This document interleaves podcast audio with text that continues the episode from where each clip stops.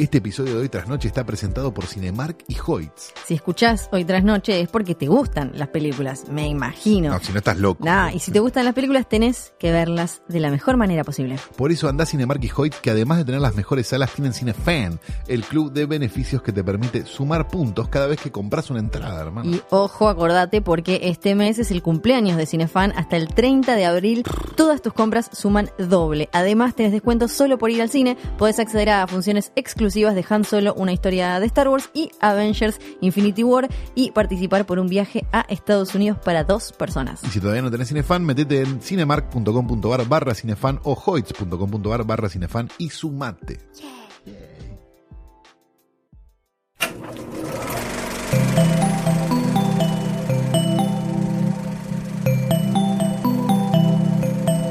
Estás escuchando Posta, Radio del Futuro.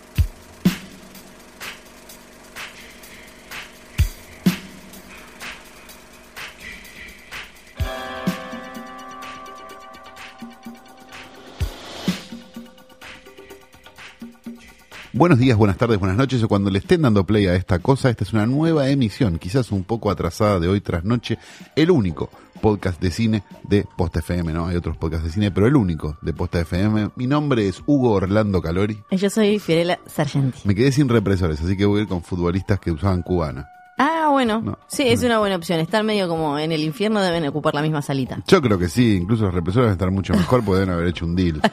Este, estamos en condiciones de decir que este podcast va a salir tarde, porque lo estamos grabando tarde, Sí. porque estamos en una semana muy complicada, Flor. Muy, complicada. Muy complicada. Una semana en la que eh, transcurrió el Bafisi y vos fuiste Sí. a ver la flor, que ahora Yo después fui a ver la flor, vamos a hablar de la flor después. Sí. Este. En tres tandas, 14 horas. en 14 tres horas de película en tres tandas. Que ya es un montonazo, totote. Se dicen tres tandes ahora. Ah, es verdad, claro, por las dudas. Eh, perfecto. Bueno, y esta semana eh, los estrenos bien bastante flojitos. En Una semana bastante chota de estrenos, vamos a decirlo, donde lo más destacado me parece que fue Perdida un poco. Sí, por- la- por- el por- estreno más grande es por estreno Perdida. grande y la película coreana de Mimic también, que no es una gran película, la, la, la vi y no, no es tampoco para, para hacer un homenaje. Después ¿no? se estrenó también una que se llama Madame, una comedia francesa, muy obra de teatro, Sí. en plan medio como eh, mucho ruido y pocas nueces, Sí, Molière. Se o- juntan a cenar y no saben que son putos, ¿no? Eh, Esas cosas. Exacto, Ese que tipo de comedia francesa. Que básicamente es como eh, desenmascarar de manera graciosa las hipocresías de lo- un grupo de chetos cenando o haciendo como Sí. algo. Que eh, con Rosy de Palma, que eh, es impresionante cómo la película le saca toda la gracia a una chabona que, que tiene como carisma y una cuestión natural, la, la dejan chata y le quitan eh, toda la gracia. Así que no vamos a hablar de esas películas y vamos a usar Perdida como excusa para algo, pero eso más adelante. Pero antes de este episodio que promete ser sensacional, vamos a algo que la gente espera todas las semanas, o bueno, casi todas las semanas, va a salir una semana tarde, pero piensen que si esto sale, no sé, el lunes, el viernes va a haber otro, así que es una semana de dos capítulos. ¡Magia! Entonces es como sobredimensión de capítulos o mini dimensión de capítulos, como lo quieran ver, ¿ok? Sí, perfecto. Hicimos lo que pudimos, Bueno, muchachos. sí, la verdad, no sé no qué- rompan la no están pagando. Bueno, el punto es el siguiente. Todas las semanas Flor trae un escritorio hermoso que tenemos acá, Sí. como lo pueden escuchar. Le salté, Este, se le saltó un poco la pintura ahí en la esquina, pero después lo arreglo. Yo te puedo pedir por favor que agarres el soplete ese de pintura Sí, que tenés. ¿Te puedes meter en el horno y pintarlo al horno esto? Ah, re, dale. Viste que te dicen, está pintado al horno. Bueno, sí, ya ¿Qué sé. será? No, sé. No, es como un horno no sé. gigante que, ¿Ah, que está buenísimo. Sí, queda muy lindo. Eh, lo hago, lo hago, lo hago. Lo que pasa es que hay determinadas dimensiones que entran en el horno y otras que no. ¿no? Por ejemplo, a Mm. mí no me pueden pintar al horno. Claro. A mí quizás sí. A vos quizás entrás. Yay. Capaz de larga o no. Oh. Bueno, eh, todas las semanas Flor trae este escritorio donde tenemos ya pegados con la gotita para, Sí, para evitarnos un problema, la foto de Danielito Tiner con la cámara de televisión y la camperita en los hombros. Tenemos también este, a Rita Hayworth, tenemos nuestro logo bordado, qué hermoso, está cada vez más lindo. Sí. Y tenemos a la foto, en este caso, de un señor, un director ¿Quién? ¿Quién? argentino, nacido en Bahía Blanca en 1924, que todavía está entre nosotros. Hablamos de un hombre que empezó a trabajar de muy muy joven en los estudios Lumitón y fue durante muchísimos años asistente de dirección de películas argentinas, este, algunas muy conocidas, los de la Mesa 10, este, La Cifra Impar, Los Inundados, ¿no? Películas súper, súper, súper este, importantes. Después, bueno, Clínica con Música, qué sé yo, cada uno tiene sus, sus bemoles. Y que es famoso, más que nada, por ser el productor Sí. y director de Sí. una película increíble Ajá. del año 1975 Sí. llamada El Inquisidor. El Inquisidor. Hablamos de Bernardo Arias, director del Inquisidor, que todavía está entre nosotros. El Inquisidor es una película de terror del año 1975 que tiene guion de Gustavo Girardi. Gustavo Girardi es el después, este, después autor de una, de una trilogía de, de thrillers directo a video muy buenos, este, El caso Laura, Apelación Fatal y un ladrón, una mujer y dos amantes, un ladrón, un violador y dos mujeres. No me acuerdo exacto el título. Hay un pero es una de gente, trilogía de thrillers eróticos Perfecto. muy interesante, Roberto Girardi. Y la película está dirigida por Bernardo Arias. Están entre los eh, protagonistas, está Olga Subarri, Olguita, Sí. está Duilio Marcio y demás. Y sucede esta película en Lima, donde empiezan a aparecer unas mujeres muertas y se dan cuenta que las formas de matar tienen que ver con una cosa muy medieval. Entonces se dan cuenta que hay alguien que ha vuelto la Inquisición Sí. a este a nuestros tiempos, bueno, Sí. al tiempo de la película, ¿no? Claro. 1975. La película es muy graciosa, vamos a decirlo. Pero eh, sin intención de ser Claro, la película quiso Claro. hacer una película de la Hammer y fue Sí. Martillo Hammer. ¿Sí? Digamos, sería como Sí. la mejor explicación que le podemos dar. Pero Bernardo Arias, no contento con eso, después siguió dirigiendo algunas otras películas en los años 80 y demás, que lo convirtieron, que confirmaron solamente que tenía que seguir siendo asistente de dirección. Es por eso que estará por siempre en nuestro eh, portarretratos el querido Bernardo Arias, director de El Inquisidor. El fuego del pecado era el subtítulo, dependiendo de la versión. hermoso. Quizás la, tienen ganas de buscarla porque la verdad se van a volver locos.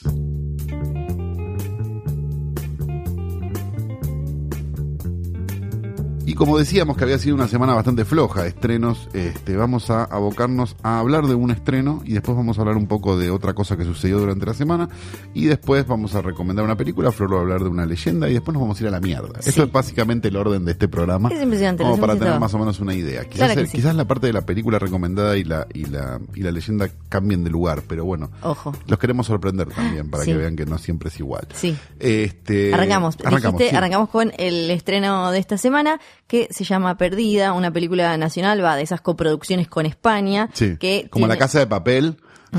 no, pa- pero por Dios. Pero tiene algo muy gracioso. No es de la casa de papel, pero le pegan el palo. Me da la sensación de que los que te recomiendan la casa de papel son los mismos que no entendieron la bruja. Eh, yo creo que es muy probable.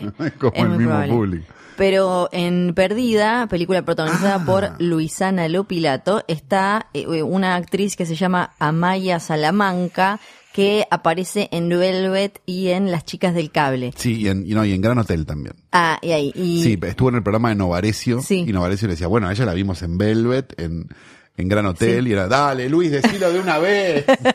Bueno, en el, en el afiche gigante de Perdida, abajo del nombre de ella decía, ¿no? Luisana Lopilato, el otro chico del Marginal. Sí. Y eh, a ella decía Maya Salamanca y abajo decía Velvet, las chicas no sé qué. y que todo esto es por un- una cuestión de coproducción, de que los gallegos tienen plata para poner, entonces es como todo más fácil. Eh, sí. sí. sí, porque es una película en la que hay eh, bastante plata, entonces está metida eh, esta actriz española y creo que hay algún otro más. Es un- Es esos thrillers que saca Telefe uno por semana, ¿no? Sí, es Ok, esos, esta perfecto. vez basado en un libro de Florencia Chévez que se llama. Cornelia. No, no lo leí, pero sí, es muy de el thriller que mínimo uno por semestre. Ya es un género thriller Telefe, me Sí, parece, ¿no? Sí, pero esta. Con todo el amor del mundo, digo. pues. Sí. Creo que la conocemos a Florencia Chévez, también lo conocemos a Kuchevaski que la produce, Sí. digo, no, no es mala No, onda. no, pero eso han generado un género en sí mismo. Sí, yo entiendo, me, me imagino que la novela, viste que es, parece fácil, pero es más complicado eh, adaptar este tipo de, de historias porque tenés que recortar y simplificar para la pantalla grande, pero al mismo tiempo tenés que mantener interesante la historia, eh, eh, mantener que, que cada detalle para que más o menos el espectador pueda ir sumando algunas cosas, pero que no adivine tanto. No es tan fácil como parece eh, para mí adaptar un thriller, un policial, que en, en un libro puede estar lleno de pequeños detalles que le hagan un universo y que le, le vayan dejando miguitas al lector como en, eh, en el cine. Y me parece que la película pierde ahí porque es la historia de una chica que desaparece de adolescente en un viaje de estudios. en La el premisa sur. es muy buena. Sí, y eh, años después, sus amigas que estaban con ella siguieron con su vida, salvo una, el personaje de Luis Analo Pilato, que ahora es policía, después de haber pasado por una eh, un, un pozo eh, bastante jodido, es policía, de la policía así como medio, como que no va, Científica. no va con la, no va con las reglas, viste, ella es, tiene un temperamento especial, no es muy sociable, Sí. esto y el otro. Era un rol para una fea, ¿no? Claro, Sí, es, la película en la que Luciana Lopilato está afeada, entre Claro, comillas, porque sí, en realidad sí. está un poco despeinada y con Pero ropa un rol gris. para Alejandra Fletchner, capaz. Claro. No, no para Luisa Lopilato. Sí, no, no sé cómo está descrita en el libro, pero claramente es de esas en las que le ataron el pelo a Luciana Lopilato y Claro. dice, mirá, ahora Ah, está, más fea. no. Mira, le pusimos una bolsa de arpillera en la cabeza. Claro, no. Es linda igual. Sigue claro. sigue siendo linda y flaca y espléndida y todo eso. Y entonces ella reabre el caso para investigar qué fue lo que pasó con su amiga. Para mí está muy eh, en plan todos estos eh, estos nuevos thrillers y policiales y, y novelas adaptadas de crimen relacionadas con la mujer que fueron saliendo en estos últimos años, ya sea en series, en S-E-R-I-E, No, está bien, ya, estamos, ya, ya llegamos a un nivel de intimidad donde podemos ya, ya series, podemos, claro, eh, como por ejemplo The Killing, la, todas esas nórdicas, Sí. Bron eh, o en cine, em, la, la chica del dragón tatuado, la trilogía Millennium, Gone o Girl, Gone Girl, sí. per- la perdida de David. Fincher. Un poco la filmografía de, de basadas en, en novelas de Gillian Flynn también. Claro, que es Que ahora viene otra, ¿no? Sí, que también es como, es, eh, un, un- si bien siempre le fueron bien, en los últimos años fueron muy exitosas todas estas novelas con, eh, en las que le pasa algo a una mujer con el girl en la, en el título. Ahí me parece un- una gran diferencia entre, a lo mejor, eh, la, digamos, no sé, ponele Gone Girl Sí. y la chica del tren.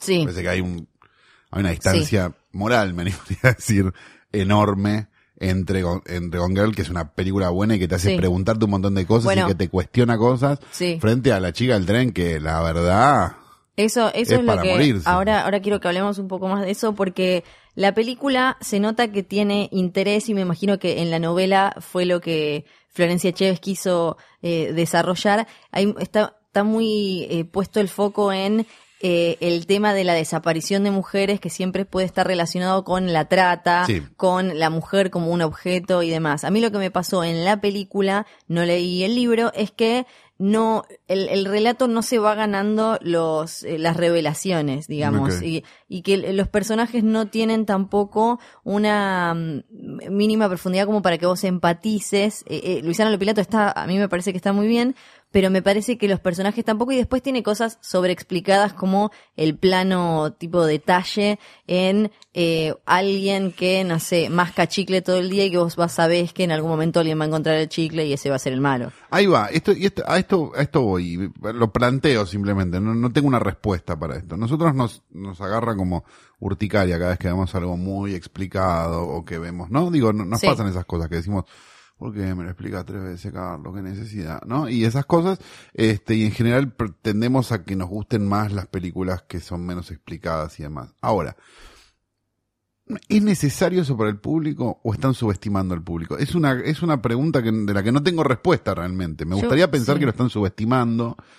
Este, y después me entero que, viste que tendrás esas cosas tipo, nadie ve Netflix subtitulado. Decís, ah, Sí. bueno, capaz que no me estoy subestimando. Sí, al pensaba, pensaba lo mismo. Porque es medio como el que. Viste que hay, hay, hay como zonas de, de, de- de- hay salas, ente- complejos enteros de cine que no, pasan películas subtituladas ya altura. Sí, para mí es un poco como el, el, el tema de sobreexplicar algo, como el queísmo que viene de evitar, tratar de evitar el dequeísmo. ¿Viste Sí. esta cosa como de no quiero poner, eh, pienso que estoy cayendo en el dequeísmo, entonces eh, directamente muchas veces escribo mal y debería ser de qué Sí. y pongo qué? Porque con esto como de la, la pistola Que- Chekhov es porque, como... por ejemplo, digo, Sí. perdón, una cosa, digo, yo creo que la casa de papel, Ujú. digo que nos reímos y Sí. todo, pero la verdad que la ves y decís, wow, qué sé yo, no sé si está para verlo, para volverse loco. Eh, me parece que en parte es un éxito porque está en español. Sí, para mí sí, ¿no? ¿eh? Digo, para mí es un, es un horror lo que estoy que, diciendo. sea- que esté en pero que no hay que leer. Sí. Yo creo que por eso en gran parte funciona. Porque hay miles iguales a la casa de papel. No hay que, oh, qué revelador. Hay 200 series iguales a la casa de papel. Pero la casa de Sí. papel está en castellano. ¿no? Sí. Sí, para mí es eh, eso, sin lugar a dudas, es como el 75% del boom de la casa de papel. Entonces, me parece, yo cuando miraba Perdida y veía esta sobreexplicación, pensaba, bueno, acá me, me imaginaba como alguien o, o el director o alguien diciéndole al, al director como, metí uno más, metí uno más porque, eh, metí un planito más porque si no la gente, viste, quizás se olvidó que hace cinco minutos le mostramos el mismo Y detalle. eso en un thriller es muy preocupante porque te deja de sorprender. Sí, Porque digo, alguien que ve thrillers, incluso sin una educación este, cinematográfica muy grande, si vos le das tres claves, ya está, lo saca. Claro, y, y es me, por eso me parece que es tan difícil de hacer bien un thriller como para mantenerte enganchado, creyendo que más o menos algo estás este, entendiendo o eh, pudiendo adivinar, pero tampoco sobreexplicándote o cacheteándote. Lo que me pareció en esta película es como que te, te empujaba, te, como, te agarra la cara, viste, y te dice, mira para allá, eso es importante, ahora mira para acá. Pero que no se va, no va construyendo para que cuando llegue el momento de la revelación vos digas como, ah, ok. Capaz que eso Pero es culpa que- también de la adaptación de, de novela. Sí, sí, a mí porque me viste que- parece- que en la novela tenés como muchas más cosas Sí. y las tenés como que meter en un, tenés que meter cuatro kilos de harina en una bolsa de un kilo. A mí me da la sensación de que fue un tema de adaptación, que hay muchas cosas simplificadas que eh, terminan haciendo que eh, no solo vos quedes medio desconectado de, de la narración, sino también esto, como que de golpe cuando, cuando pasa algo, cuando te enterás de qué fue lo que sucedió con X cosa, no, no se lo ganó la historia, porque no fue, no lo fue sembrando, porque la gracia en general en estas películas es, yo vuelvo para atrás, me acuerdo de todo y digo, claro, porque pa, pa, pa, pa, pa, pa, pa, Claro, pa, incluso pa, y lo es- vas- en- eso en el género a veces era sobreexplicado solamente con un pequeño flashback en algún momento. Que vos decís, bueno, no hacía falta, pero bueno, sé claro. yo, lo hicieron. El final de los sospechosos de siempre, ¿no? Sí. Viste que tenés como ese montaje rápido donde sí. te das cuenta que el tipo hizo toda la- todo, todo lo que dijo era no Sí. sé qué. Bueno, está bien. Igual la película está bien. Este, pe- pero si lo haces en el medio, Sí, claro, es, es medio complicado. Sí. ¿El flashback es en blanco y negro? no, No, como- no. Podía ser. Podía ser, podía Por lo que ser, estabas no. contando, podía ser. Pero no. Y después hay otra cosa que me, me interesó mucho y que me parece que es uno de los temas más interesantes que se desprenden del estreno de Perdida y que podemos eh, acá hablar un poco más, es el tema de el lugar de la mujer en estas en estas historias, ¿no? Porque y cómo cómo lo están tomando ahora y cómo se tomaba antes. Siempre esta cosa de es una mujer a la que le pasa algo, la secuestraron, la violaron, desapareció, no sé qué, no sé cuánto, y ahora lo que se usa mucho es esto de eh, poner como investigadora o como quien está retomando la historia también a una mujer que sea medio como antihéroe, fallada. Pienso en la chica del tren, que bien, no es una, no es una investigadora ni policía. no, pero, pero, se mete en un misterio. es la Sí. que es la que lleva adelante la, la investigación y con la que vamos aprendiendo todo. Porque lo que se esperaba, me parece, del cine antes era que una mujer le pasara algo terrible y un hombre fuera a su rescate. No sé, digo, Sí. búsqueda frenética de, Sí. de, de Polanski, digo, ese tipo de películas. Este, y hoy por hoy la mujer va a la acción, digamos, que es algo que celebramos en general. Sí, sí, digo, sí. Está, está bueno. Y que, y que puede haber personajes femeninos que no dependan como de estar como impecables y qué sé yo, Exacto. que antes era como todo un, todo un tema. Por eso es Luisana Lopilato con el pelo atado. en Claro, por eso ¿no? ahora le pusieron un jean roto. Sí, sí, sí. y dijeron. Y después, eh, a- además del lugar de mujer como la que lleva adelante la investigación, pienso, bueno, en The Killing eh, la, la teníamos a la Colorada, Sí. en, eh, en la trilogía Millennium está eh, Lisbeth Salander, Ajá. y también el, el lugar de la, la mujer como la que desaparece, a la que le pasan las cosas. La, el personaje ese que casi toda la película es una foto muy linda, en general joven, a la que le ocurrió algo tremendo. Y leía un par de artículos que hablaban sobre la, la violencia contra la mujer en este tipo de historias y el valor simbólico que tiene a diferencia de la violencia hacia el hombre en este tipo de historias y por qué termina usándose más la mujer como eh, la víctima eh, por, por lo que genera que un hombre al que le pasa eso. Y, y es verdad, en la- por lo menos en, en el cine lo podemos llevar hasta eh, las películas de Liam Neeson o Denzel Washington Sí. de acción de ahora, Taken, o Sí. las otras ocho que hizo. Ridículas. Claro, siempre es como hay un viejo que ya está No medio puede como ni correr. retirado. Que de repente. Tiene, Sí. tiene una mujer cerca, que puede ser la hija, a veces puede ser una prostituta que se, como en la, en esa de, eh, ¿cuál era esa? La de Denzel Washington, que conoció en una confitería, Sí. a la que le hacen algo y ahí él reacciona. Sí. Era en una confitería. Era en. Santa Fe, Tiene callao. 150 años. Pero, y lo que leía era, eh, que, que me pareció interesante, es que, claro, todo el tiempo las películas nos están mostrando violencia de hombre sobre hombre, pero en general tiene más que ver como con una, una eh, demostración de poder. Un hombre le hace algo malo a otro hombre y ese hombre tiene que salir, tiene que tratar de hacer justicia o vengarse, medio como que para equiparar o- y demostrar que tiene o, la mi- o el mismo poder, la misma fuerza, la Sí, misma una guerra de machos alfa, en definitiva. Claro que eso como que sigue siendo así. En cambio, eh, la violencia en este tipo de historias contra la mujer tiene una carga simbólica distinta porque siempre suele ser mucho es mucho más íntima y tiene que ver con su dignidad y con su eh, con su identidad toda.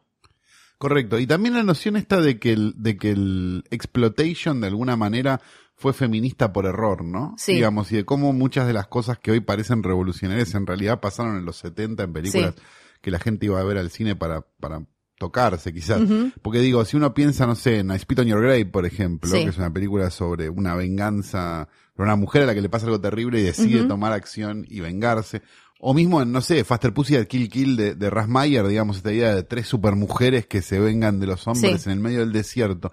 Y uno lo piensa y lo pones en el contexto y decís, ah, claro, pero tenían otra intención quizás. Y sin embargo, eh, son mucho más feministas y mucho más revolucionarias que las que ves ahora, ¿no? Donde, bueno, pongamos una mina, ¿no? Sí, claro, donde a veces es forzado. Y es muy loco igual toda esa conversación sobre, que ahora se, se empezó a dar sobre las películas de Tarantino, que obviamente salen, son hijas, nietas del exploitation y demás, que esta cosa de poner mujeres, Sí. entre comillas, empoderadas a vengarse de el Claro, patriarcado y claro, qué sé sí. yo, claro, pero también cómo está cómo se mide, hay algo muy loco, el morbito del director, ¿no? Como también al contar este tipo de historias y crear este tipo de historias de mujeres como vejadas, eh, golpeadas y demás, también hay como una cosa medio de soltar, ¿no? Como eh, fantasías oscuras y después terminar siendo eh, de- feminista casi como medio de casualidad o no se sabe bien cómo. Te lo- ahí te lo tomo con Kill Bill, me Sí. parece. No con Jackie Brown, que sí me parece que es la película más feminista que tiene, que tiene Tarantino. Sí, pensaba en Dead Proof, por ejemplo, y, en Proof, Kill, sí. y en Kill Bill. Pero, pero, pero Jackie Brown, por ejemplo, tenés un personaje que, con un montón de falencias, Sí, que es mejor después de un Sí. tiempo. Que, Sí, sí, que sí. es lindo, está bien, con un hombre al lado, está- puede ser. No, pero tiene otro viaje. Pero tiene, otro- Sí, tiene otra, otro ella tiene otra actitud, me parece. Y, y está bueno, porque Kill Bill es como, está bien, pero digo, es como un, no deja de ser medio como una, medio una pavada y un fichín, digamos. Sí, y los personajes no, también es no como- terminan de tener mucha profundidad tampoco. Digo, fuera de que a ella le pasó, digo, que tiene una Sí. estructura parecida a Spit on Your Grave, de alguna Sí, manera. es mucho, es mucho mejor, me parece, eh, el arco de Yoyana en Bastardo sin Sí, Gloria. sin duda, claro, la- te iba a decir eso también. Claro. Y, y- o de Jackie Brown en Jackie Sí, Brown, sí. digamos, frente a, a, al- a esas dos. Pero, pero, pero me parece que también Tarantino es como, yo no sé si lo, si efectivamente lo busca, le sale, ¿no? Sí, sí. Lo bueno y lo malo, ¿no? Digo, las dos cosas. Sí, a mí me parece lo mismo. No creo que tenga ni una agenda ni para un lado ni para el otro. Eh, no, no lo veo así. Y entonces lo, lo que leía es esto y, y me empecé a dar cuenta que, claro, en este tipo de historias la violencia contra la mujer es como más personal y más íntima y te sirve más a vos como guionista eh, y como director porque automáticamente hace todo más eh, grave y, y más eh, doloroso y, y repercute más en el, en el protagonista o la protagonista y por ende en el, en el espectador que cuando se le hace algo a un hombre, porque en general eh, no a las, eh, a las mujeres les pasa que los viola, las violan Sí. y a los tipos no, entonces no es lo mismo en, en Salvo a Max Berlin en el primer capítulo de Tumberos, ¿no? Sí, o, a, eh, o en Outlander también. Bueno, hay, por ejemplo, ahí volvemos a las series, pero es que en, en cine pasa muy poco. Cuando al, spoiler, cuando a un personaje de Outlander lo violó, un tipo Sí. violó a otro tipo, se armó como un, chan, chicos, y en la tele violan personajes femeninos todas las semanas. Sí, sí, claro. un personaje femenino. En cambio, una vez que lo hicieron con un chabón, Bueno, nos acordamos mucho de Deliverance, ¿no? claro, Como claro, bueno, eh, y tal tiene cual. como 40 años. Tal cual. Y cómo, cómo a veces esto lo terminan usando como un recurso bastante vago eh, de guion, como de es necesario que pase algo muy grave y cuando, para mí cuando es preocupante es como ese tropo que hay, que le pusieron nombre en los cómics. Ahora meto cómics, hoy Carlos me va a odiar más que nunca. Que es el de, el de Women in Refrigerators, o sea, mujeres en refrigeradores. Cuando ya no sabían qué hacer con un superhéroe, le mataban a la novia. Sí. Entonces ahí el chabón, listo, ya está, tenía como una nueva, una nueva cosa para, para andar dando vueltas por ahí. No nos olvidemos que durante casi 30 años en el cine argentino la mayor amenaza de las películas de medio por ser era nos van a romper el orto, ¿no? Es verdad. Viste que era como el mayor peligro que existía sobre la faz de la tierra Sí. era que te rompieran el orto. Y ahora, retomando lo que vos decías, para mí lo mejor de Perdida de Gone Girl de Fincher, además Sí. de Fincher y cómo está filmada y qué sé yo. Que ella es mala, malísima. Claro, es como... O por lo menos te lo quiere hacer creer un Sí. rato. Es- eso está bueno es la como película. es un poco me parece como la scream de estas películas como una cosa como una película que hace una relectura de, de ese género con todas sus costumbres y lugares comunes Sus y qué sé yo claro y lo y lo da vuelta y juega con eso como para deconstruirlo Sí, me parece espectacular. De- Gone Girl es como, sí está bien. sí sí está Porque aparte tenía como esa cosa de, hey, estás haciendo, un- estás haciendo un chiste de más. Bien, te Sí. felicito. Aparte, eh, si te fijas la carrera de Fincher, él se- me me parece que esto, todo esto que estamos hablando del lugar de la mujer en este tipo de historias, le, le, le- lo, no solo, no es que le pasó por al lado, lo sintió el que hizo Seven, que siempre es, es puesta como ejemplo de esto, o sea, eh, la cabeza de Gwyneth Paltrow, que es el, la acompañante del protagonista que es Brad Pitt, y después él no... Lo que pasa que me parece que, que, que la posición de, la, de Gwyneth Paltrow en Seven está armada de una manera donde vos te olvidas de Gwyneth Paltrow. Y eso Sí. está bueno, pero, Sí, sí, sí. pero es por un tema de escritura. ¿eh? Yo no creo que tenga que ver con, con opacar el personaje No. femenino ni un carajo. No, O sea, cero. tiene que ver con te la presenté, sabes que está embarazada, no la ves más. Sí, y hasta La, que... la ves un ratito con, con, con, con- ay, se me fue, me sale Samuel Jackson, con Morgan Freeman, para, para informar que está Sí. embarazada, listo, no la ves más, y después es una sorpresa, o sea, hace crecer la sorpresa de la cabeza Sí. en la caja, que sea ella. Sí, sí, a lo que voy es, eh, me parece que para en Seven está perfecto y funciona y tiene todo el sentido del mundo, pero me parece que a él le quedó como dando vueltas porque él después hace La chica del dragón tatuado y Perdida y después hace Mindhunter donde la mujer tiene di- roles diferentes Sí. en cada una. Me parece como que siguió explorando eso desde diferentes lugares. En Él hizo ningún- Alien 3. Sí, no, no, no, no quiero decir como, pero eh, No, le quiero- caigamos a Fincher. no estoy diciendo que sea misógino, estoy diciendo todo lo contrario, estoy diciendo que se, es, claramente a él le gustan este tipo de historias, thriller policial, bla, bla, bla, crimen, y me parece que con cada una fue explorando como y poniendo a la mujer en diferentes lugares y eso está buenísimo, por eso y creo que hizo Perdida y eh, Lisbeth Salander, que es una mina que le pasa de todo y termina eh, vengándose y, y qué sé yo, e incluso en Mindhunter ella, eh, la, la protagonista también tiene como otra... Ella es mucho más importante que ellos. Claro, claro, claro, digo, me, me, me parece En que, la serie. que, le, que, que le siguió dando vueltas al asunto y logrando cosas siempre nuevas e interesantes. Creo que es como, eh, me parece que es el director que está haciendo algo más interesante con todo esto que venimos hablando. Y desde un lugar absolutamente mainstream, que eso también es Sí, importante, loquísimo. ¿no? Porque digo, se puede hacer mainstream y no, de- no mostrarte los flashbacks en blanco y negro, ¿verdad?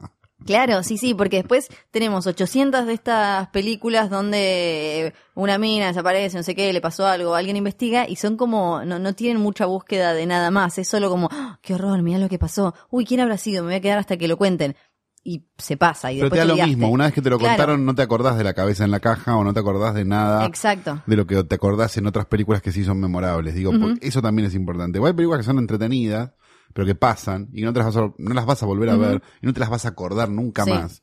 Y eso es casi tan choto como una película chota, ¿eh?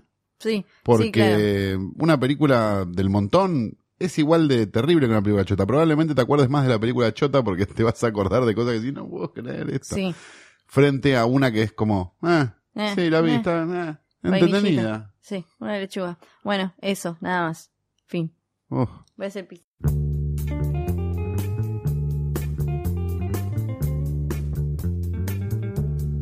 Pero esta semana, además de los estrenos comerciales, tuvimos el Bafisi. En el verdad. Bafisi, Fuiste todos los días religiosamente, Todos se te vio ahí durmiendo en el, en la escalinata del Village. Sí, estuve ahí siempre, obvio. copa, desde todo, siempre. desde siempre. Fui un montón de veces. Y eh, una. ¿qué, qué fue? El, el- el estreno, el paso más importante de, de este Bafisi fue La Flor. Hubo un montón de películas muy Sí. importantes en el Bafisi, Pero de la que pero de la que habla lados. todo el mundo y la que, y la que hizo que el Bafisi un poco llegara al mainstream fue la película nueva de Mariano Ginás que se llama La Flor, Sí. una película que dura aproximadamente 14 horas. Nadie sabe muy bien cuánto dura porque los intervalos, porque las partes son desiguales y demás, con lo cual uno calcula que más o menos la flor dura 14 horas.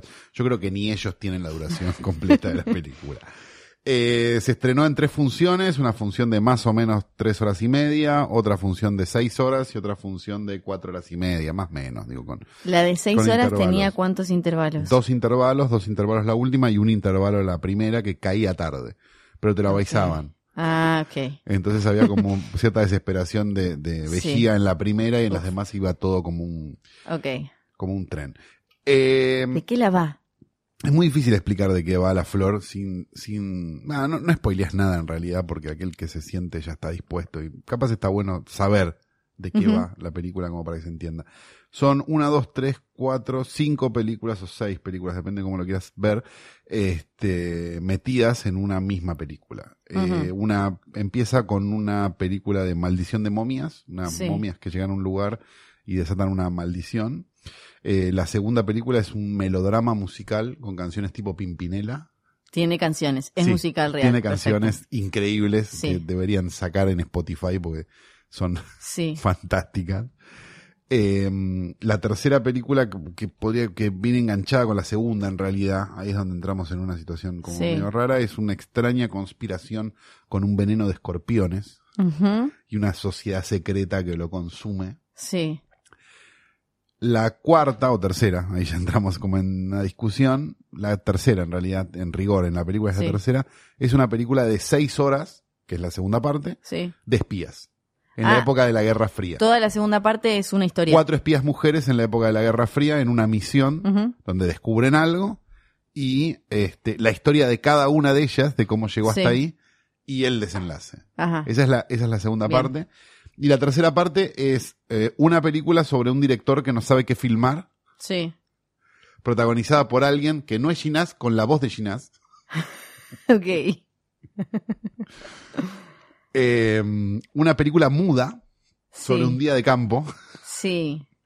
Y una película basada en unos escritos sobre la mujer aborigen de principios del siglo XIX, Ajá. filmada con cámara estenoscópica. Sí. Esas son las tres últimas. Eh, ¿Y cuál es? Hay... lo que tienen Sí. en común todas Eso. estas películas es que están eh, actuadas por las mismas cuatro actrices. Ajá. de- en prácticamente los roles protagónicos, que son Sí. las, este, que son las cuatro actrices que forman Piel de Lava, esta co- cooperativa teatral, eh, autoral y demás, que son Elisa Carricajo, Valeria Correa, Pilar Gamboa y, y Laura Paredes. Ellas cuatro Sí. están en todas las historias, o en prácticamente todas las historias, este, teniendo un rol principal o secundario, o lo que sea, las cuatro juntas, las cuatro por separado, dos y dos, y demás, van apareciendo todo el tiempo en distintos roles. Eso es lo que tienen en común. Es como una, de alguna manera es, es una, es como una sociedad de hecho entre Piel de Lava y, Y el. Pampero, digamos, Sí. y Ginás, digamos, y, y su grupo de influencia, digamos, que son tres o cuatro. Ese sería como, el- como el Claro. trabajo. Una película filmada a lo largo de 10 años, con lo cual eh, pasa por un montón de estadios de las actrices y de cosas y de qué sé yo, y que, y que tiene una particularidad muy extraña que es que lo, lo que más nos llamaba la atención a los que la estábamos viendo era como que la película te hace un truco. Sí. O sea, hay algo donde la película te hipnotiza de alguna Claro. manera. O sea, vos estás ahí sentado seis horas. O sea, digo, tenés que tener muchas ganas de estar sentado seis horas para ver algo. Sí, Digo, yo, la- el recuerdo que yo tengo de haber visto una película muy, muy larga, la última vez fue de Satantango de, de Belatar, que dura siete horas y, y me la acuerdo como un, Uf. y Sí. como algo bastante traumático. ¿eh? Ujú. Digo, no, no me la acuerdo como algo que diga, che, la verdad, le iría a ver de vuelta. Sí. Y con la flor me pasa esto. O sea, digo, me pasa una cosa que digo, che, la iría a ver de vuelta. Y yo soy cero las personas que, que en general este, tienden a, a, a- comerse el, el- el- el- la idea de la crítica, ¿viste? Como, no, buenísima, película nueva de Ryan Martin, dura siete horas, no, es una poronga Sí. nueva de Ryan Martin, vos te estás haciendo el especial. En este caso no, porque la película está contada, esto también es importante para los que vieron historias extraordinarias, eh, está toda contada en off, también. Ah, también. En gran parte Sí. hay, momentos actuados, pero digo, en gran, la, la gran, digamos, el porcentaje sería muy parecido al de historias extraordinarias, está casi toda contada en off. En- con off de Mariano Ginás y de Verónica Ginás, su hermana, actriz, ¿no? Para aquellos que le llamen la atención el apellido, sí son hermanos. Este, con lo cual tiene algo, este, muy narrativo. Digamos, vos decías Sí. antes que a veces el problema de cuando un libro se pasa a, a película es que faltan cosas. Sí. Bueno, en la flor no falta nada. No, claro. Está todo. Pero es interesante porque tiene como algo muy, y también tiene algo muy estructural medio de las mil y una noches, viste, como que se va un personaje, se va Sí. otro personaje, se va para allá, vuelve, Sí. no sé qué, y se toma el tiempo de hacerlo, y en ningún momento aburre, que eso es lo más increíble. O sea, lo, lo más más increíble de Tiene las Flores es que no es una película aburrida, que ya pasaba con historias extraordinarias, digamos, que era como, che, son cuatro, ¿sabes Sí. se puede ver perfectamente y no, no, no aburre para nada. Bueno, lo mismo pasa con esta, entonces, digo, la película va a tener un estreno, si no me equivoco, en la. Lugones, en mayo, creo, o, o después. Eh, también en tres partes. En tres partes. Porque supongo. en el Festival de Mar del Plata creo que se había pasado la primera. La primera parte, sí. La primera parte tuvo un poco más de, de- y se pasó por ISAT, de hecho, la primera parte. Ah. Eh, tiene una, tuvo un poco más de, de, de movimiento, que era una primera parte de tres horas, la primera parte de tres horas cuarenta, eh, se vio en el Festival de Mar del Plata y se vio, y después se hicieron como una gira, donde Sí. iban a, nunca se pasó en Buenos Aires, y siempre se iban a, no sé, a Bahía Blanca, no sé, como Trenquelau, que en lugares así a Ujú. pasar la película. Que era como parte también, me parece, de, de, de, de la gracia de la película, que sea una película que te cueste ver, por una cuestión de duración, y también que te cueste ver porque que sea difícil de ver. Digo, al día de hoy Historias Extraordinarias es una película que está bien, está en YouTube, pero digo, pero no es una película que sea tan fácil de ver. O sea, no está en Cinear, Claro, o no está sí. en Netflix, qué sé yo. Entonces tienen, tienen como esa, le agregan esa complejidad de la aventura del cine, que la tiene la película, me parece, en, en, su rodaje y en su forma de ser y todo. Y me parece que, que también la tiene en, en este, en, en, en su forma de proyectar. Eh, se va a ver seguramente en la Lugones. La Lugones es un lindo lugar para ver películas. Lástima que sea de los putos de Cinemateca. Pero, perdón, lo tengo que hacer Está siempre. bien, está bien. Porque el odio es así. Sí. El odio a las instituciones malas y, y, y viles es así. Este, pero bueno, igualmente pueden, pueden este, ponerse menta en la nariz, ¿eh? como, como alguien que está haciendo una autopsia, e ir igual a, a las Lugones y verla cuando se estrene, porque vale mucho la pena. Yo supongo que se va a hacer, van a, no tengo idea cuál va a ser la, Sí. la estrategia de distribución, pero supongo que va a ser viernes, sábado, domingo, o algo así que vos la puedas ir viendo. O incluso una parte por semana también, digo, no sé, lo que quieran. Igual hay una cosa que es interesante de haberla visto, de haberla visto de corrido en tres días, que es que, primero, no vi en la sala a ninguno de los tuiteros graciosos que hacían chistes sobre la duración, con lo cual me parece que estaban actuando Ujú. del prejuicio. Y segundo, que también este, me llamó la atención, es que es lo mismo que una temporada de cualquier serie chorga donde no pasa nada, ¿eh? O sea, no sé. Sí, claro. E Inserte la serie que, que usted quiera. Hay algo loco con eso de las películas largas ahora, que es, es eso que, que estabas diciendo. Como que una película larga, no, que pérdida de tiempo, qué sé yo, y de golpe se clavaron cinco 24 episodios, capítulos claro. de, de How to Get Away with Mardel, Sí. ¿no? Y vos decís, che, no pasó nada. Bueno, sabes que en Historias Extraordinarias te contaron seis peli- en La Flor te contaron seis películas en el tiempo en que esta boluda no piso nada, ¿no? Entonces, hay algo donde hay- es muy signo de los tiempos también esa cosa de, de salir a hacer el chiste rápido, no sé qué, y no tratar de analizar. Me parece que es imposible que La Flor no sea una de las mejores películas del año. Digo, es imposible Sí. que no lo sea por, por todo lo que significa, al margen de que te guste o no. Este, a mí me gustó mucho igual, digo, pero, pero independientemente de eso, parece que es imposible no que te pase inadvertida una película así. Digamos, ¿Y si qué- te gustan un poco las películas. ¿Qué impacto crees que tienen este tipo de películas que en un sector, en, en cierto sector del cine nacional, eh, son tan importantes en el, el cine industrial nacional, mainstream? Ni, ni, ti- ni toman con noción de que está nada, como... No, yo creo que les debe llamar la atención y van a decir, ah, qué cosa, no sé qué, pero no les debe importar, pero tampoco, a ver, la flor tampoco va a ser un éxito. No, no, no, Eso no, está pero, claro. pero pienso a ver si nuestro cine industrial, el cine industrial argentino, de alguna manera mira al otro cine para algo. No, yo creo que no. No. Están convencidos que los thrillers van con Luisana Lopilato y siguen Y para saca adelante. para Para mí, para mí hay algo como, como mm, muy simple, que es que las grandes películas son películas que alguien quería hacer, Ujú. Sí, ¿no? sí. Digo, alguien dijo, le dijeron, no, eso no lo hagas así. Y lo hizo así. Sí. Y salió. Bueno, la flor es eso, me parece. Parte del deseo de alguien de hacer algo que le sale muy bien, digamos, que son las Sí. películas largas. O sea, evidentemente a Ginás le salen muy bien las películas largas. Probablemente venga un, o sea, digo, supongamos que La Flor es un éxito y genera una exploitation, ¿no? Sí. Y aparecen un montón de películas largas. Probablemente las películas largas que vengan después sean muy chotas. Porque la, eh, la magia o, o el don está en esta película y no en las otras. Que es lo que pasa siempre. Sí. Viste que sale Nueva Reina, después en 70 películas estafadores son Sí, más malas. son todas malas. Bueno, lo mismo, pero, pero aplicado a esto. O sea, realmente deseo que, la, que le vaya muy bien a la flor. Sí. O, a ver, le vaya muy bien. Le vaya tan bien como le fue a Historias Extraordinarias. Digo, que estuvo Sí. meses y meses y meses y meses en Ujú. trasnoche, este, en, en trasnoche, en función en el, en el Malva. Digo, me parece que es ese tipo de, mm, es ese tipo de película y es para ese público y demás. Entonces, y no le hace mal a nadie tampoco Sí. este, que así sea. Entonces hay algo como que mm, estaría bueno realmente que, que, que la vayan a ver cuando se estrene, porque es una experiencia, me parece. Hay algo de, yo estuve, yo hoy estoy cansadísimo, Y sí, claro. digamos, y no, no es que tipo estuve haciendo, estuve haciendo mi vida normal y viendo la flor.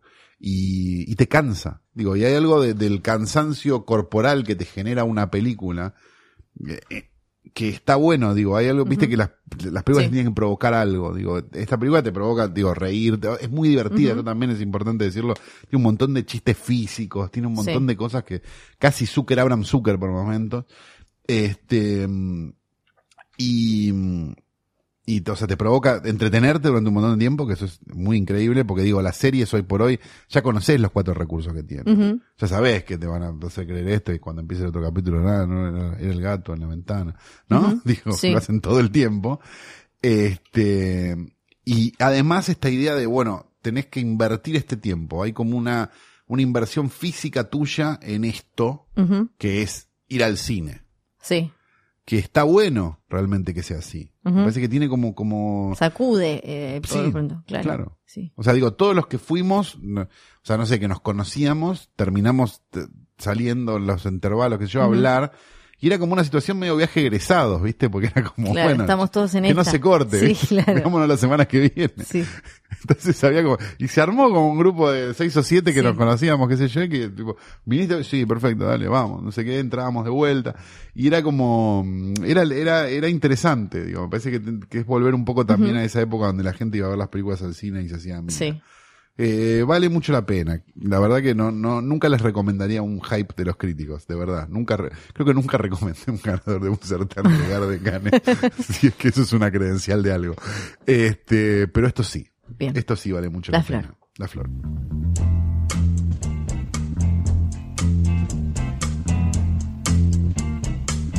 Desde la tierra, donde los castores son plaga, a veces comida y a veces objetos sexuales, la segunda fueguina más famosa sobre la faz de la tierra, después de uno que estaba en verano del 98, Fiorella Sargenti. Sí, el hijo de mi madrina le mando un beso. ¿Cómo se llama? Mariano Torres. Ahí está, no me acordaba el nombre. Sí. Es el que quedó pelado, ¿no? No sé, no lo digas así. No, pero lo digo bien. Igual ahora tenemos el diseñador este Ah, también. sí. Sí. ahora ya somos como cuatro, somos demasiados. Es una cosa de locos. Ah, no quedó pelado Mariano Torres. No, No, me lo confundí ¿viste? con otro que quedó pelado. ¿Cuál No. es el que está pelado? Eh, ah, sí, no me acuerdo el nombre. ¿Él es la pareja de Elena Roger? Es la, sí, sí, Mirá es la pareja del padre de sus criaturas. Sí, juntos hicieron como una casa Hicieron ecológica. Y además de pibes hicieron una casa ecológica. Ah. Bueno, hoy tenemos... Hicieron mucho más que vos, Flor. Sí, Que a vos obviamente. solo te gustan los musicales. Obviamente. No, yo no hice ninguna casa que con, con pinta de pajarera ni Claro. nada, no, no aporté Sí. nada a Ushuaia, malísimo, Exacto. una- un papelón. Lo que sí puedo aportar es hoy una historia en este espacio que hemos llamado Feministas serán las de antes, como dijo Lani Hanglin. Hoy, ¿de quién vamos a hablar? Martita, que volvió después Claro, de Mico, ¿no? claro. Hoy vamos a hablar de la mujer que está en nuestro portarretratos, en el, en el fijo, al lado de eh, Tiner, ¿no? Con su camperita. ¿Puedo decir una cosa? Sí. Me metí en el, en el wiki de verano del 98 tratando de encontrar cuál era el pelado y acabo de desatar el infierno. ¿Cuánta gente trabajó acá ¿Viste? por día? Pará, no vos porque no viste el especial, en, en el especial No, me lo perdí. No, pará, y Carla Peterson estaba, no, pará, y también estaba Romina Ricci y también estaba, todos Todos estuvieron. estaban. Florencia. Peña Bueno, de hecho, Dolores 98. Fonsi eh, fue buena, mala, buena, mala, buena, Sí, mala. porque a lo fue largo del enloqueciendo. tiempo, fue enloqueciendo. Sí, sí, sí, después terminó pasaron como el Hubo Joker. una que revivió, que no me acuerdo si no era Celeste Stewart. Cid o Jasmine. Stewart. Este, Y no solo revivió, sino que estaba conectada por vidas pasadas. Entonces también tuvo una historia, tuvo una trama que era en el pasado, en el que estaban como tipo en una, en- en- como, ¿qué era? Como en la colonia. La última era- gran ficción argentina, vamos lejos, a decirlo, lejos, lejos, espectacular, sí. del 98, Bueno, eh, y ahora quiero hablar del 98, pero cuando aparece el que supuestamente es Diego Ramos que le cambiaron la cara, Sí, claro. y el chabón le dice, ¿por qué no te pusieron tu cara? Y él le dice, bueno, no, no pudieron porque el ácido me rompió toda la facción. Claro, y ya está, y sigamos para adelante, claro. Y cuando. Pasic se Alguien ponía- se va a preguntar por qué no le pusieron la cara de Diego Y Ramos. cuando Pasic se ponía la cara de Fernán Mirás y era Fernán Mirás y después la apoyaba en, el, la Es mesa de espectacular. luz y era Pasic. Es espectacular. Bueno, pero ellos no son... No importa, no estábamos hablando de verano del Hayward. 98, simplemente nos fuimos de tema. Sí, vamos a hablar un poco de Rita Hayworth, que es eh, un- considerada una de las mujeres más bellas del Hollywood clásico. Linda una- piba. Sí, una de las eh, más grandes estrellas de toda la historia en Hollywood. Cuando uno dice estrella de Hollywood es uno de los primeros nombres, aparece entre las 20 según eh, el American Film Institute, así como las estrellas eh, más grandes. Medio Rockwell igual, ¿no? Sí, es verdad. Es como medio, Es medio- es el aptra de ellos y le damos Sí. entidad porque está en inglés. Sí, ¿no? sí, sí. Debe estar el Luis Ventura, debe estar Luis Pedro Tony. Y ¿no? le podés decir AFI y queda no bueno, como el, el AFI dice que no sé cuánto, no sé. bla. La cosa es que Rita Hayworth es eh, como una de las grandes estampitas de la industria del, cine de Estados Unidos. Y tiene una historia que me parece que vale la pena un poco repasar porque, eh, y, acá me pongo la remera de feminazi, si el patriarcado está en todos lados, en Hollywood y más en sus comienzos, quedaba ya desnudísimo. Y su historia sirve para ver cómo... ah, Creo que Hollywood, perdón, Sí. y también me pongo la remera feminazi, me parece que Hollywood tuvo tan maltrato con los negros que hizo que las mujeres quedaran en un segundo plano. Sí, sí, tal cual. Digo, fue tan terrible lo que hicieron con los negros Que bueno, lo de las mujeres es casi un Bueno, detalle. la hicieron abortar, Claro, bueno, la- bueno, bueno. Le, le sacaron el pibe y se lo regalaron. Comparado con poner un blanco pintado de negro para no poner un negro, digamos. Y hacerlos comer en un- Claro, eh, está bastante bien. Sí, claro. y el- la, eh, la figura de ella sirve porque le pasaron muchísimas cosas, le hicieron muchísimas cosas como eh, a otras que probablemente en, en otros capítulos mencionemos, pero ella que era como la imagen de todo lo hermoso, sexy, glamoroso y, y demás, le hicieron muchísimas cosas y como eh, terminaban siendo como eh, herramientas, como fichitas que se iban pasando hombres de mano y, y ellas en el medio no siendo igual eh, figuras que no hacían nada, sino tratando de zafarla. Y este espacio también me, me parece que es como un poco de, re- de reivindicación para todas esas que se comieron todos esos pijazos para que hoy puedan estar Reese Witherspoon no sé qué, no sé Sí, cuánto, claro, poniéndose remeras negra, sí. y, y todas esas y produciendo cosas. películas para, para mujeres que- idiotas. Para empezar, eh, Rita Hayworth nació como Margarita Carmen Cancino Claro, Margarita en Cancino. Brooklyn. Claro, Margarita Cancino de padres que eran eh, bailadores españoles, le cambiaron el nombre para que no diera latina, porque si quedaba eh, como la latina, eh, iba a quedar encerrada como No, una Carmen. Miranda. No, una- imagínate, mujer y latina. no, ya era. Muchísimo. Le aclararon la piel, le, le tiñeron el pelo de pelirrojo para que fuera distinta. Aparte, viste que también estaban esas cosas antes, como de eh, no te vistas de rosa porque rosa es el color de tal, no te pongas lila porque es el de Kim Novak, no te pongas. Entonces, El blanco y negro en cine también ayudaba, ¿no? Claro, era, sí, sí, era sí. un buen colaborador. sí. eh, Y las fotos y los diarios y todo. O sea, ver a Rita Hayworth en colores era simplemente verla en vivo, porque después cualquier otra situación eh, era en blanco y negro. Exacto, tenía el pelo eh, naranjita, pero era porque se lo habían eh, teñido y ella eh, siempre le, le fueron construyendo la, la identidad según, por, por su belleza, por lo linda que era y lo, lo, lo atractiva que era, sobre todo en la Segunda Guerra Mundial, en una época en la que estaba toda esta cosa de que los soldados no solo veían las películas, sino que eh, les mandaban fotos. Hay una foto de ella que vendió no sé qué cantidad de millones, porque antes estaba eso. Eh, eh, no, no había internet, chicos. Y, eh, y ella tiene una historia en la que se la van pasando como de mano en mano desde su padre, que después se supo que abusaba de ella cuando era chica, que también fue buena onda. Y lo, lo interesante también de, de su historia es ver cómo el, así como se dice esta cosa de la historia, la escriben los, los que ganan, como también el relato cuando queda en manos de la industria, la industria manejada por hombres y demás, terminaba poniendo, y todavía hoy pasa, a la mujer en un lugar medio como de cosa que se iban pasando de manos sin tener opinión, voz ni voto, y casi como que como si diera lo mismo, como si Rita Hayworth pudiera haber sido cualquiera otra mina, total la tenían, le ponían un poquito más de maquillaje, el vestido sedoso y listo, como si el, su carisma personal no tuviera algo que ver y no haya sido la clave para hacer de Gilda una película icónica. No nos olvidemos que en esta época los estudios también eran, las, los actores eran de los estudios, pero literalmente, por una paga muchas veces bastante chota. Sí, eh, este, claro. Entonces era como, había una cosa medio de, de propiedad, de gente en propiedad de alguien. Sí, ella, bueno, tuvo, tiene una carrera enorme, estuvo desde en musicales con Gene Kelly y Fred Astaire como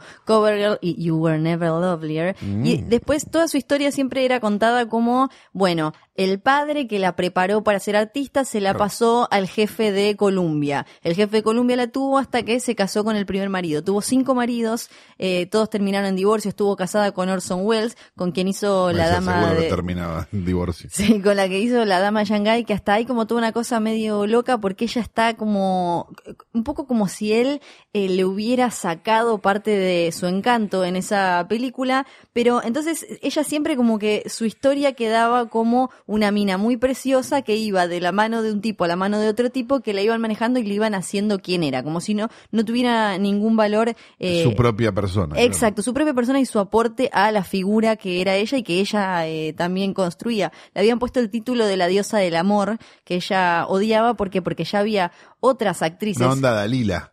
Claro, eh, porque había otras actrices que eran respetadas y prestigiosas como eh, Betty Davis o Catherine Hepburn y a ella nunca le tocaba, ella siempre era como la linda, la que estaba ahí para ser una figurita, la que no tenía nada importante para decir ni nada. El drama de ser la linda me pasó muchas veces. Sí, ¿no? Este es dramático. Nadie te escucha lo que tenés para eh, decir. Exactamente. Y, y entonces siempre su historia quedó como trágica desde el amor, desde esta idea de que ella iba buscando marido y ninguno le cerraba y en realidad, si uno lo mira desde el lado de una mujer en eh, post Segunda Guerra Mundial tratando de, de equilibrar casa y trabajo es eh, mucho más rico y la pone a ella en un lugar de, de, mayor protagonismo. Incluso ella fue una de las primeras en rebelarse contra su estudio y de abrir su propia productora y ahí es cuando recién le empiezan a, a caer buenas críticas y se la empieza a ver de otra manera como actriz, no tanto como esa mina linda, esa, esa espléndida que iba eh, eh, de acá para allá con vestidos hermosos y con, con, su pelito. O sea que hizo lo de Reese Witherspoon, pero 60 años antes. Y eh, básicamente, sí, básicamente. Qué revolución, ¿eh? Bueno, y hay algo que eh, en, en Gilda, que siempre se la recuerda, yo no sé si Susana hace esta lectura, pero en Gilda que ella hace de una mujer que eh, tiene esos eh, momentos súper clásicos e icónicos de el, el, striptease, cuando, que en realidad se saca el guante, y después el tema de la cachetada. Ella hace de una mujer avasallante y seductora, pero la corre del lugar que solían estar las mujeres de ese tipo en el Hollywood de aquella época, que era como malicioso. Y hay como una cosa de empoderamiento en esa película, de una, una lectura que quizás hoy se puede hacer más claramente de, bueno, la única herramienta que tenía ella en ese momento para mostrar el sexismo y para poner un poquito de justicia era eh, interpretar eh, a personajes como Gilda. Bueno, Susana no creo que haga esta lectura, pues salió con Monzón, ¿no? y quedó chucha con lo del pingüino y lo contó como una gracia. claro.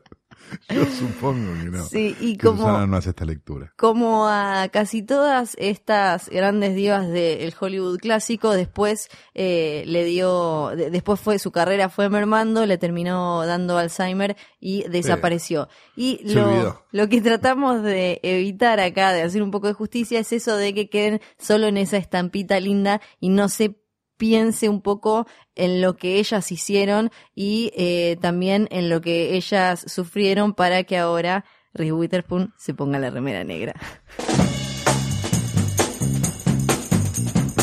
Y ahora llegó el momento de taparse la ahora, nariz porque hay y un poquito de olor a pis, te lo digo así con rima, porque abre las puertas el videoclub del tío Caro. Y el olor a pis es por este jogging que tengo. No te sé, no me digas, yo ya no entiendo No si la alfombra, si sos vas- vos. No se calcula bien cuando vas con jogging al Ah. baño y medio que subís demasiado rápido y a veces, sé. O muchas veces pasa esto. Mm, Perdón, Flor. Bueno. Por suerte es gris y apenas se ve la mancha. Sí, para, para nada, ¿eh? No, no, es Sí, por muy suerte. disimulado. Hola, bienvenidos a mi videoclub. Ay, Tenemos un montón de cosas muy lindas para ofrecerles. Tenemos seis copias de Robocop, uno. Sí, Porque en el videoclub se decía la 1, ¿viste? sí, Ahí empezó el problema. claro, Ahí empezó ese problema Sí. dramático de la 1. la uno. Vamos a hablar de una película del año 91 que es de los hermanos Cohen. eh, tiene 27 años, 26 en realidad, pues estrenó en agosto del 91.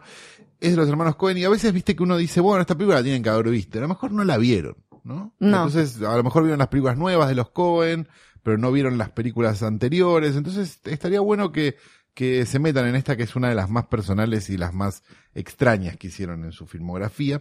Se trata de Barton Fink, este, cuarta película de los Cohen, después de eh, Simplemente Sangre, eh, Educando Arizona, De Paseo a la Muerte y esta. Y después viene el gran Antes de que la rompieron con, con Fargo, claro. Exacto. Pero ya venían. En Sí. realidad los Cohen desde Simplemente Sangre venían muy bien Claro, prestigiados. digo el gran público, ¿no? Ahí fue No, con Fargo. gran- sí, yo no sé, ¿eh? me parece que el gran público fue con Educando Arizona. Yo me acuerdo de Educando Arizona mucho antes de Claro. Fargo, incluso como una comedia, ni siquiera como la- una película de los Cohen. Sí, pero me parece que Fargo fue la que lo puso, no sé. no, en fue la que le hizo de- ganar un Oscar. Claro, sí. de mi viejo, no sé. Sí, exacto. Eh, están John Turturro, John Goodman y varios actores más que se suele ver, se suelen ver en las películas de los Cohen, como John Polito, por ejemplo. Este, y cuenta la historia de un dramaturgo, este, muy traumado y muy, este, con un montón de cosas, neoyorquino, neurótico, que es contratado por un estudio en Los Ángeles, en Hollywood específicamente, para escribir una película viaja a Los Ángeles, conoce el mundo de Hollywood y los estudios y qué sé yo, y se empieza a volver loco. Digamos, y empieza a descubrir como un enorme infierno que se abre frente a él en una crisis en la cual él no puede escribir y no puede avanzar sobre una historia muy, muy tonta en comparación con lo que él escribía. Él escribía como historias, viste, como este de, de la vida en la ciudad Sí. y no sé qué y no sé cuánto. Y él lo mandan a escribir una película de, de luchadores mexicanos, viste. Escribiste una película de luchadores, por favor. Bueno, perfecto. Y no puede. Y es una película sobre la incapacidad de un tipo, sobre el, terror a la página en blanco y esas cosas, y también es la historia de un hombre bajando a la locura, digamos, entrando en la locura, como puede ser Taxi Driver, por ejemplo. Sí. Contado de una manera muy graciosa y muy terrible en- a partir de cierto momento. Si nunca la vieron, este, les recomiendo mucho que corran ahora a verla. Creo que está en Netflix, de hecho, así que no debería ser tan difícil de, de encontrar. Este, estoy casi seguro que está en Netflix. Vamos así a que buscar. este, recomiendo muchísimo Barton Fink. Barton Fink. Para mí una de las mejores de los Cohen. ¿Cuál es tu top 5 de los Cohen? Uh, es muy complicado, pero no está Barton Fink. Bueno, bueno. Ah, Mi top 5 de los Cohen. Eh, Barton Fink, eh, Fargo, Simplemente Sangre, Educando Arizona.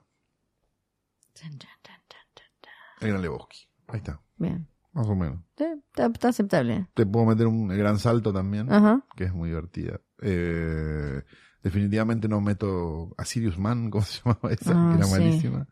Eh, y demás. Pero bueno, igualmente una filmografía con muchos más este, aciertos que errores. Sí, lejos. Hasta una A que diferencia quizás... de la del puto de Scorsese. cualquiera, pobre, pobre Marty, cualquiera. Lo que pasa es que Martin cuando la pega, la pega Sí, mucho. Ese sí, es el problema. Pero después cuando silence, berra, ¿no? madre- Después madera, silence y te, la, te la fumás todita. Bueno, Así que bueno. gracias, Esta Calú. es mi recomendación. Eh, nos vamos de este Sí. programa, no sin antes decirles que esto fue grabado en Radio en Casa, radioencasa.com. John y Nico, Nico y John, dos personas llenas de amor para vos. Buenísimas. Te pueden llenar de amor. Llamalos y te llenan de amor. Sí. Decimos también que tenemos una cuenta de Instagram que probablemente la cerremos, pero hasta que la cerremos queremos seguir juntando followers, que es arroba filme junto al pueblo. Exacto. Ahí van a encontrar nada nuevo, pero, van a encontrar un montón de ah, back catalog, ¿no? sí, Lo que se llama back catalog. Así que este, si quieren ver qué nos gustaba hace tres meses, lo pueden ver y decir, wow, mira, le gustaba esto hace tres meses. Y le queremos recordar a la gente que ya están puestas en venta las entradas, es un secreto igual. Ah. que, sí, sí, sí, sí, es así, miren. Tienen que ir a la una de la mañana, Sí. Freire 932, Ajá. buscarlo a Luciano, Sí. que Hola, sale de la radio Sí. a esa hora, y le tienen que decir, Aquí hay un, como un código. sí, ¿Cuál es? me dijeron que vos tenés el golem. Es el Me código. dijeron que vos tenés el golem. Y él- Perfecto. Ahí va a reaccionar de una forma y ustedes cuando vean la reacción van a entender dónde se venden las entradas. Bárbaro. Listo, para el fabulosísimo. Post offline, Claro el mejor sí. evento del año. El mejor evento de todos los años. De todos los to- tiempos. De todos los Sí. multiversos. El Lollapalooza suspendió la tercera fecha porque no quería hacer Por vergüenza. al post offline. Exacto, por vergüenza en comparación con el puesto offline. Bueno, esto ha sido todo. Nos vamos a reencontrar en un próximo episodio de Trasnoche. que probablemente suceda esta misma semana. Shock. Chao.